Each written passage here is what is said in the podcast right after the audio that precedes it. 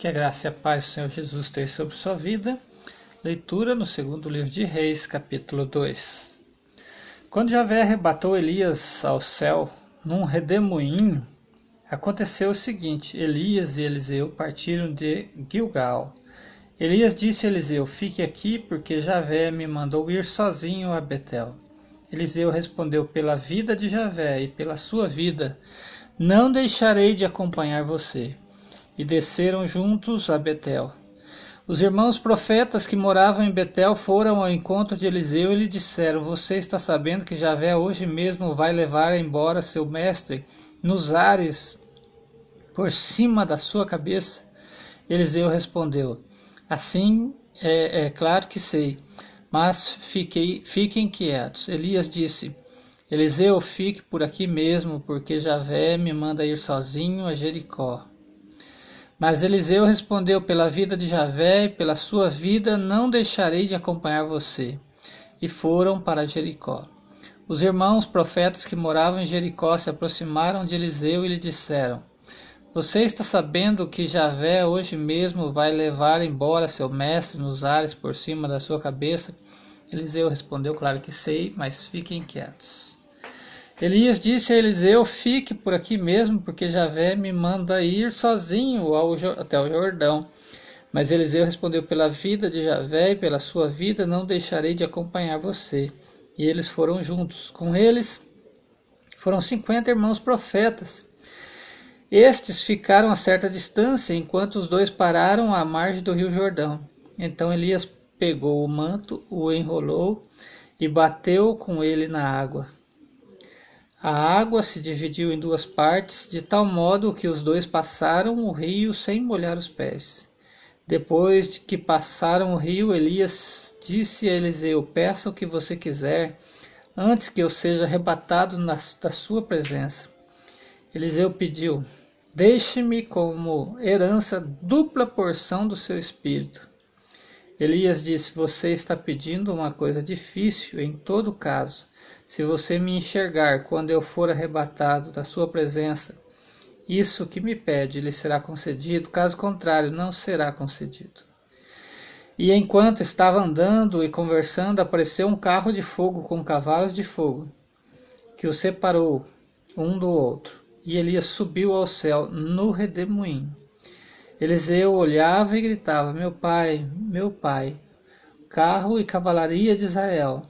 Depois não os viu mais. E então Eliseu pegou sua própria túnica e a rasgou em duas partes, pegou o manto de Elias, que havia caído, e voltou para a margem do Jordão, segurando o manto de Elias. Bateu com ele na água, dizendo: Onde está Javé, o Deus de Elias? Bateu na água, que se dividiu em duas partes, e ele atravessou o rio.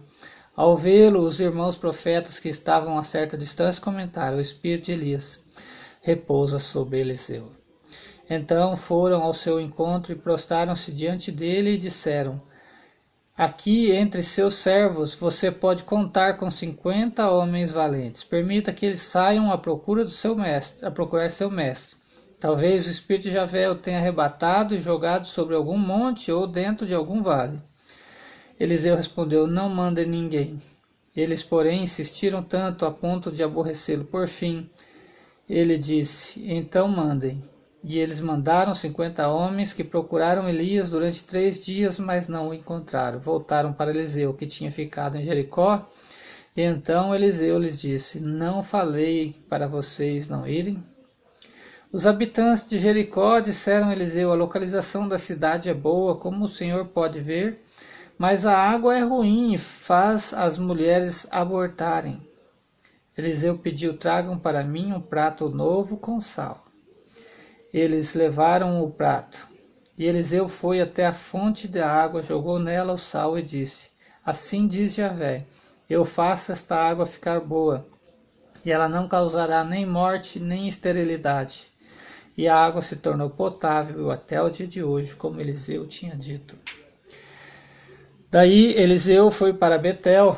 Enquanto subia pelo caminho, um bando de garotos que, tinham, que tinham saído da cidade começaram a zombar dele, gritando: Suba, careca, suba, careca.